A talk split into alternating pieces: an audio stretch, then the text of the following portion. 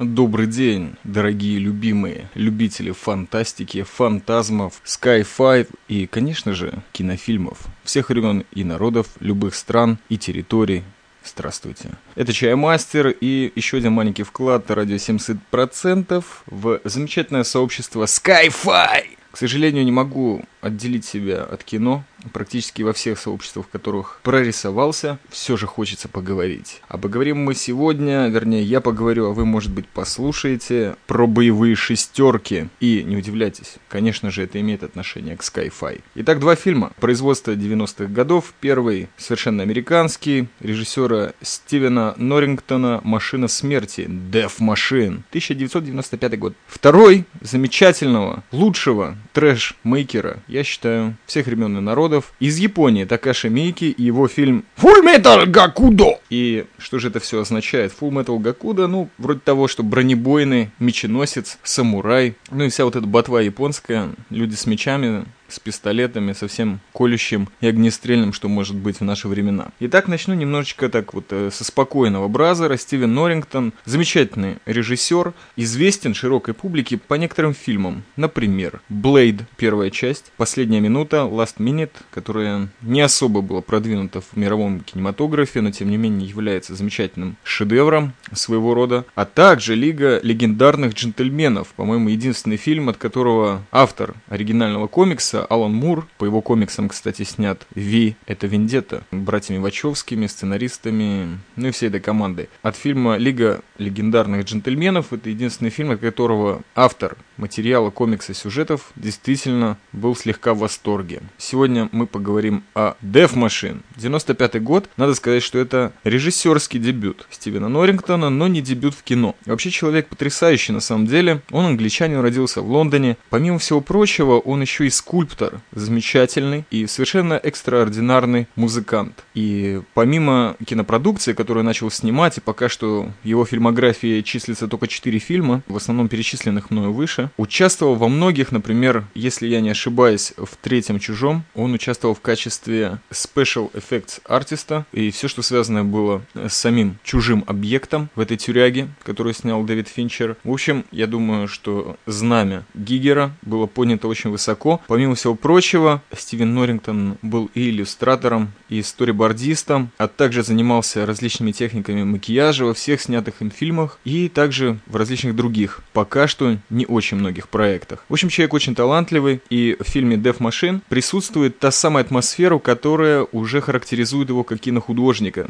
Серая, нейтральная обстановка. Надо вам сказать, что Death Machine это Sky-Fi Flick. Это не настолько, конечно же, отточенная и отлощенная продукция, как первый Blade, но тем не менее замечательный в своем роде. Дело в том, что в Sky-Fi вообще как в жанре очень мало действительно хороших фильмов. Но они есть. Итак, в главных ролях это Брэд Дуриф в роли Джека Данте и Элли Пуже в роли Хейден Карпентер. Как вы заметили уже по фамилиям, это еще одна фишка Норрингтона в этом фильме. Есть очень много героев, персонажей, которые носят фамилии известнейших кинорежиссеров, в основном американских, которые какой-то этап своей жизни снимали что-то связанное с фантастикой или с такими очень серьезными ужасами, хоррор. Иногда эти фамилии, имена перевернуты, но, в общем-то, звучат они так. Есть Сэм Рэйми, есть Джо Данте, вернее, это Брэд Дуриф, и его зовут Джек Данте по фильму, ну, понятно, коннотация на режиссера. Есть Скотт Ридли и есть Джон Карпентер. Соответственно, здесь и Карпентера играет Элли Пуже, и зовут ее Хейден. Вообще очень интересный сплав. Брэд Дуриф, замечательный актер, он в последних фильмах прописался «Чужой 4», а также незабываемая его роль в «Полете над гнездом кукушки» в роли Билли Бибета. Вообще человек достаточно невротичный, не невротичный по характеру, а э, по подаче материала. Например, в «Полете над гнездом кукушки» это немного забитый пацанчик такой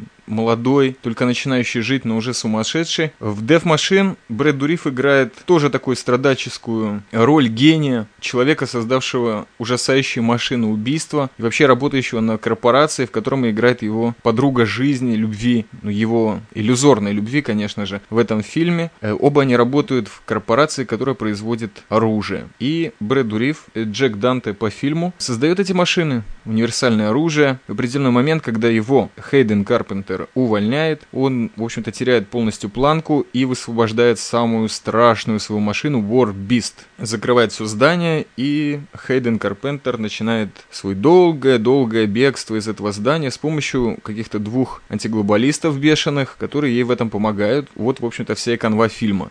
Брэд Дуриф на высоте в этом фильме. Бешеный гений ребенок, живущий среди журнальчиков, игрушек и своих роботов и ужасных машин, подкрепляет эту атмосферу фильма совершенно загадочным и прекраснейшим образом. А Элли Пуже это просто фигуристая суперинтеллектуалка, конечно же, с трагедией в кармане, и она, как и соответствует своему характеру, раскрашивает эту картинку в такие мягкие сайбер-сексуальные тона. Стоит посмотреть именно для тех, кто любит Cyberpunk, Sky5, но приготовьтесь к тому, что это достаточно средняя продукция по кинематографии, хотя относительно 90-х годов спецэффекты заслуживают уважения, да и актерская игра тоже неплохая. Можно отметить также такого человека, как Ричарда Брейка, который играет э, человека по имени Скотт Ридли. Это такой злой менеджер. Его могли увидеть, например, в фильме Doom, который я никому не советую смотреть, или в клипе группы Muse из последнего альбома Kings of Sidonia. Там он тоже играет такого злого шерифа. Замечательный набор неизвестных актеров, неплохая фантастика, хотя вкратце можно его подрецензировать так. Это своеобразная муть из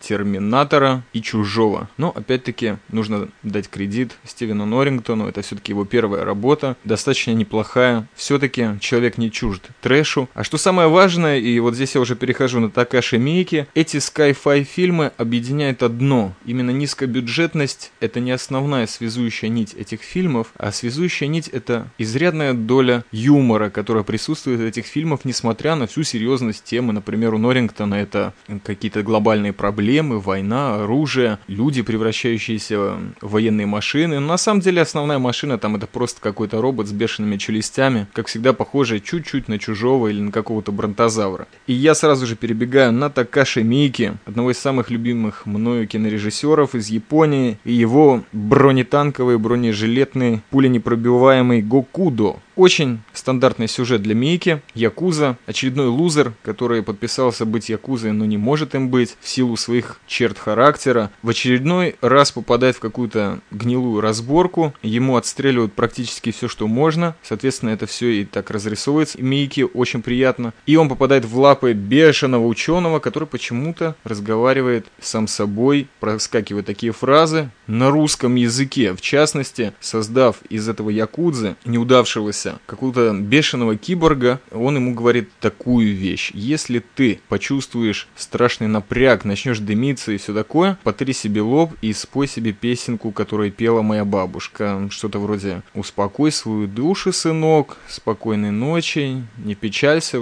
То есть чувак постоянно бормочет себе что-то на русском. В общем, создает он эту машину Full Metal Gokudo. Соответственно, тут Такаши Мики не мог удержаться от э, прибамбаса, очень бешеного для этого Гукудо, который, в общем-то, длиной с меч и периодически мешает ему спать. А человека в этом бешеном киборге остается только голова, ну, какие-то различные части рук, ног, и в это тело железное он вселяет сердце настоящего Гукудо, который пытался спасти этого лоха от смерти, в общем-то, его герой жизни. Вот так вот два человека в одном железном теле. Соответственно, э, все присущие Мейке страшные страшные трэшевские моменты, как какой-то саду-мазу секс, девушка в цепях, несчастная любовь, трагедия, смешные шутки, все это присутствует в этом фильме. И самое интересное, как в этом полуторачасовом Такаши Мейки все это варит в бешеный суп. То есть, если правильно подойти к этому трэшнику, если вы вообще способны на просмотр такого рода фильмов, то вы получите громадное удовольствие, потому что большинство фильма просто смешно. Кристаллы юмора Такаши Мейки рассыпаны буквально по всему фильму. Вообще приятно заметить, заметить, как вот этот фильм таки вбирает в себе легкую критику и насмешку над Голливудом, хэппи-эндинг, мелодрамы, какие-то даже элементы, которые нас отбрасывают в сторону индийского кино. Например, тот момент, когда